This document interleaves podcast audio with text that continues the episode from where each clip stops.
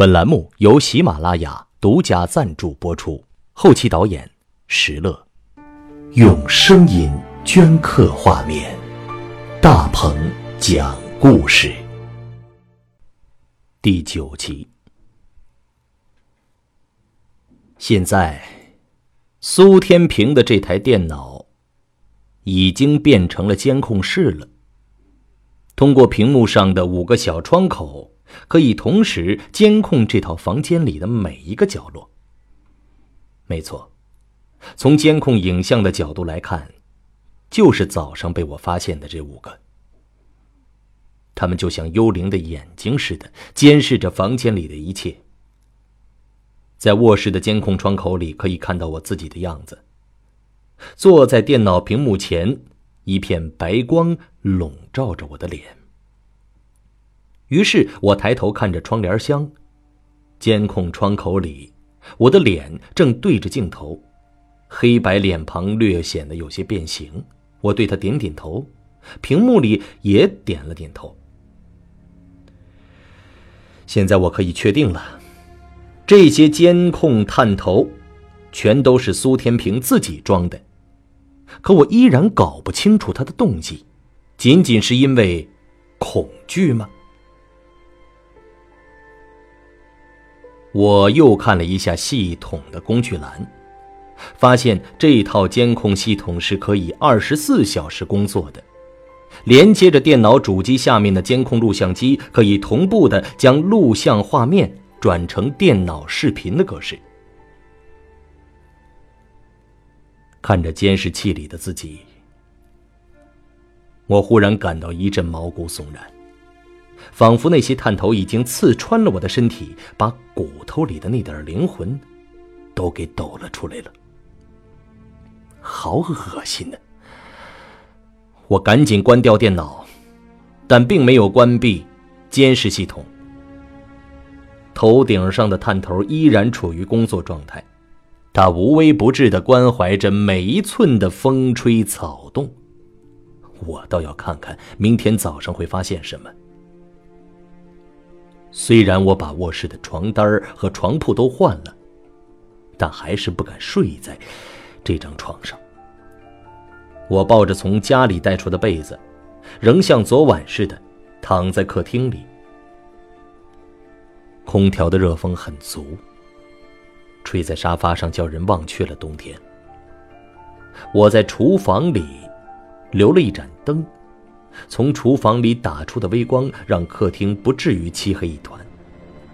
临睡之前，我看了看头顶，对着那只隐藏在暗处的眼睛说：“哼，晚安，偷窥者。”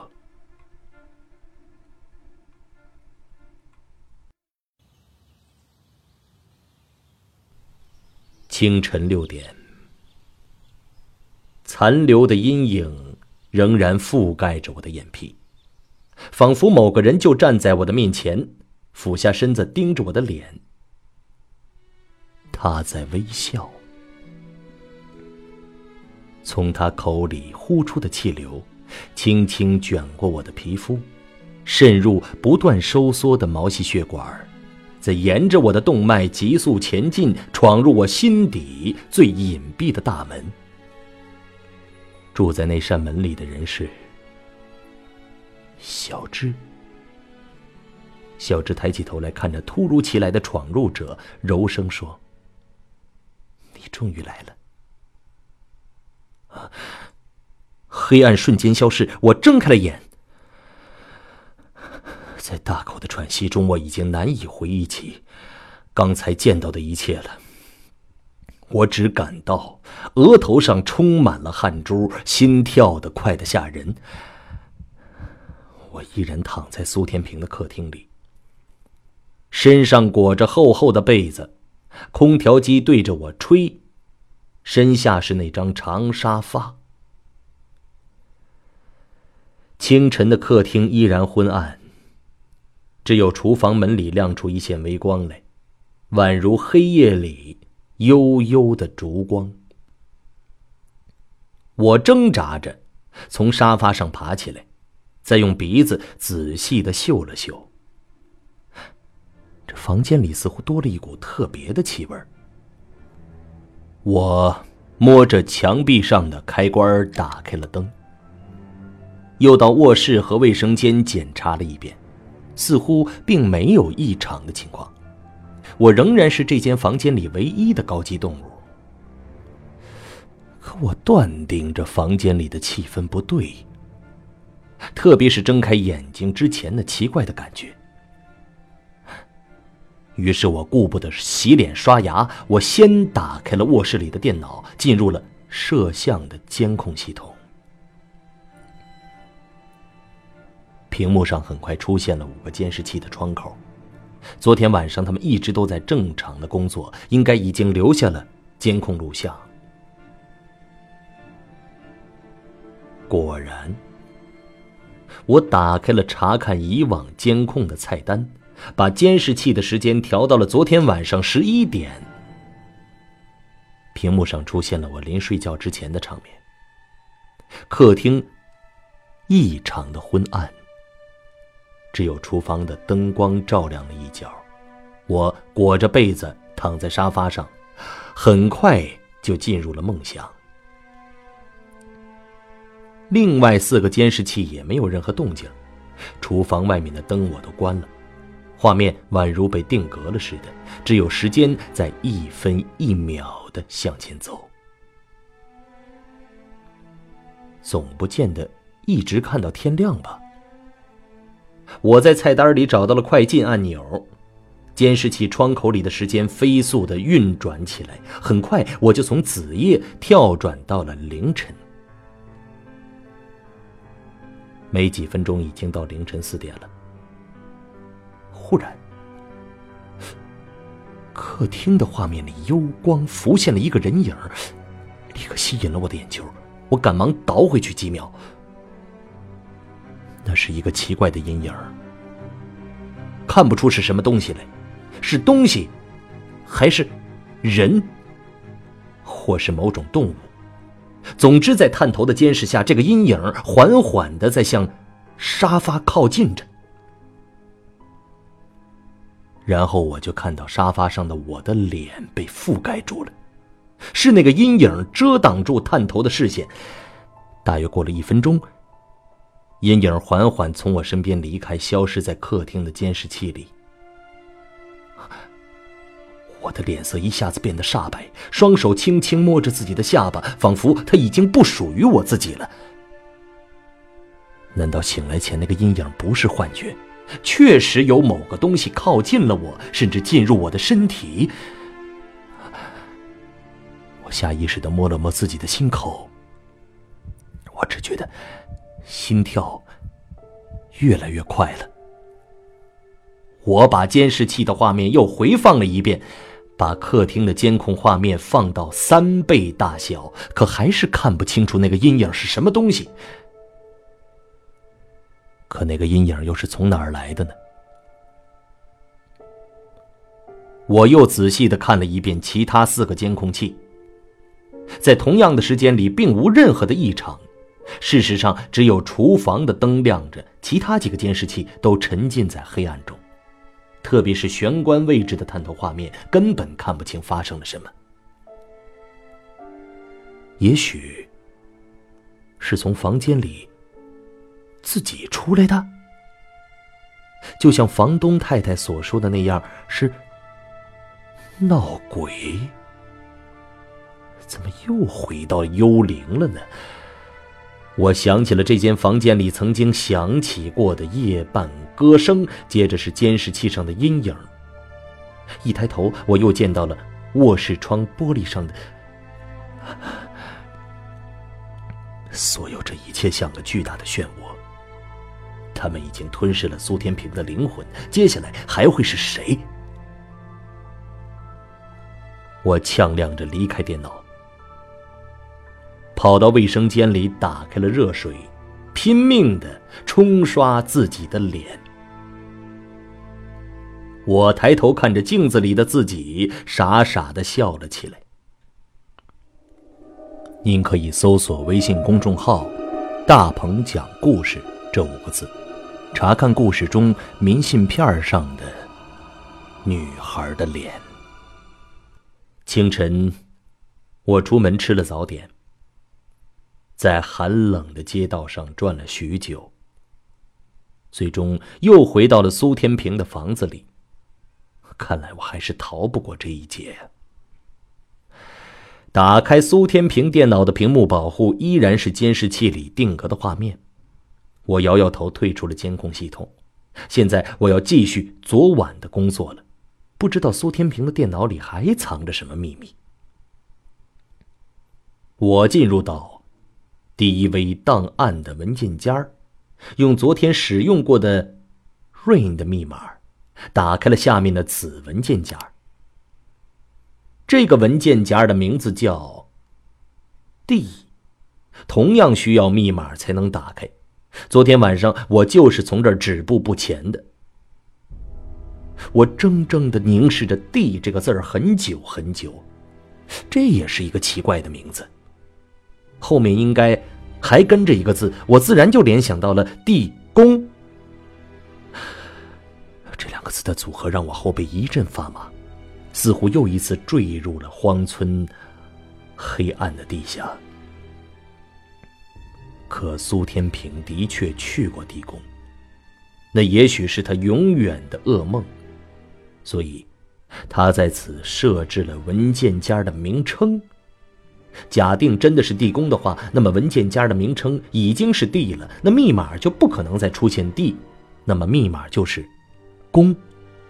对，我立刻试着用“宫”字的汉语拼音键入密码，G O N G，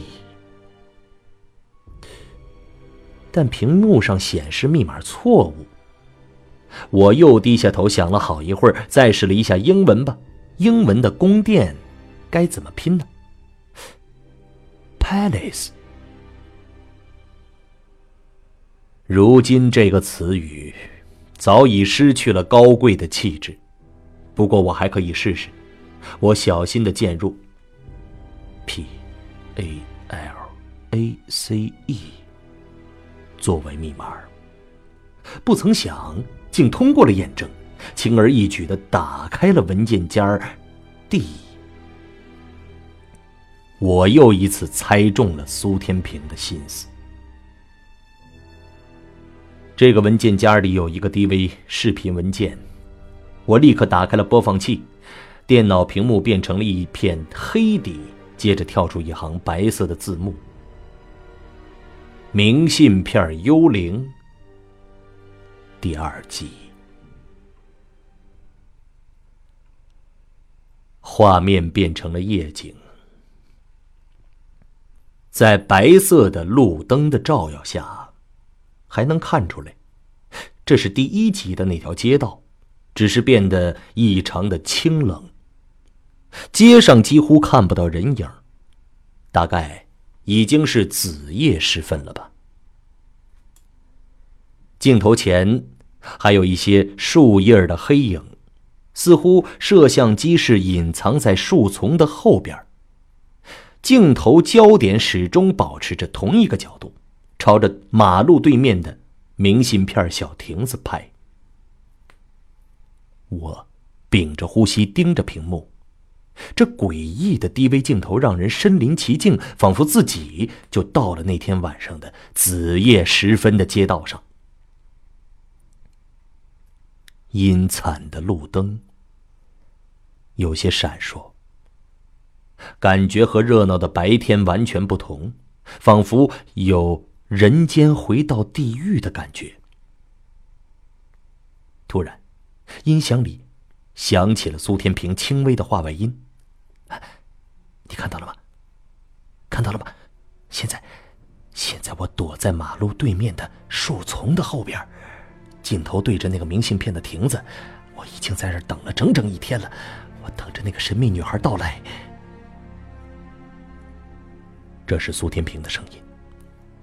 他对着机器压低的声音说道，语气有了几分神经质。我只能把电脑的音量调高了很多。接下来，镜头又被切换了几次，但基本上都是同一个角度。街道上显得更加阴冷。不见一个人影。苏天平的话外音又响了。这已经是凌晨四点了，我不知道自己是否还能支撑得下去。就在这个时候，镜头远端的街道上出现了一个人影如幽灵般的缓缓的飘了过来。凌晨的街道一片寂静。音响里只传来苏天平轻微的呼吸的声音，我的心也随着画面的变化悬了起来。低微镜头迅速调整了焦距，对准了那个移动的影子。路灯下渐渐显示出一团白色的人影，最后停在了明信片亭子的前面。在微微晃动的夜景模式里。那个人从头到脚套着白色的滑雪衫，头上还戴着连衣的帽子，竖着高高的衣领，看不清模样。然后，他就走进明信片的小亭子里，在里面停留大约两分钟。亭子的门始终紧闭着，不知道他在里边干嘛。白色的人影又走出了那个亭子。只是向街道另一边匆匆的走去，夜色里依然看不清那个人的脸。镜头迅速的移动了起来，树叶不断的打在镜头上，让我感到天旋地转。接着画面就切到了亭子门口，苏天平推开了亭子，多媒体的灯光直冲镜头，随后镜头对上了地下，果然。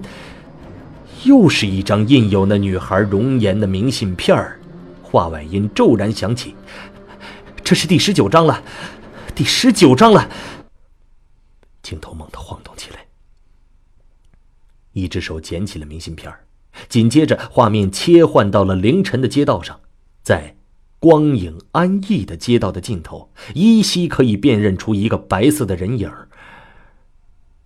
现在音响里可以听到苏天平急促的脚步声，镜头像波浪般的剧烈的起伏着，让电脑屏幕前的我一阵头晕目眩，仿佛自己是绑在镜头上的一只虫子，正随着低微的机器在凌晨的街道上狂奔。接着镜头不停的切换，每一次都似乎离那白色人影更近，而且角度也发生了很大变化。原本。那镜头应该是扛在肩上的，可现在似乎下降到了腰部，镜头稍微有个仰角，好像还有黑影挡住镜头的四周，就好像是电视新闻里偷拍曝光的镜头。对，苏天平一定是把 DV 机器藏到了书包里，只露出了一个镜头对着外边，就像是针孔摄像那样。从这个角度看出的画面更加诡异了，感觉就像是小孩子的视野。不知道转了几个圈儿，当我看着有些恶心的时候，苏天平终于追到那个人影，突然画面停了下来。白衣人缓缓的回过头来，路灯悠然的打在他的脸上，镜头里出现那张苍白的脸。就是他。镜头定格了大约十秒，因为是把 DV 藏在书包里偷拍的，仰角的镜头略微有些变形。他独自站在画面正中，白色的帽子，白色的大衣，还有白色的球鞋，在黑夜的街道背景衬托下，宛如是个白色的幽灵。对，她就是明信片里的女孩子，就是苏天平苦苦等待的那个人。是他每天在明信片亭子里拍成照片，做好了自己的明信片，又丢在了地上。我把播放器的画面放大了，对准了定格中他那张脸，感觉就像他渐渐地向我靠近，他那苍白而美丽的脸庞越来越大，直到占满了整个屏幕。继而放大的有些模糊了。但我的手已经不听脑子使唤了。我不停的点击着鼠标，让他的脸渐渐超过了整个屏幕，放大到只剩下一双眼睛。他在看着我。好了，朋友们，今天的故事就讲到这里。想收听更多精彩内容，请下载喜马拉雅的手机 APP。你也可以搜索微信公众账号“大鹏讲故事”，加入大鹏的听友团。我会不定期的在里面举行活动，我会在那儿等着你。今天的故事就是这样，我是大鹏，明天再见。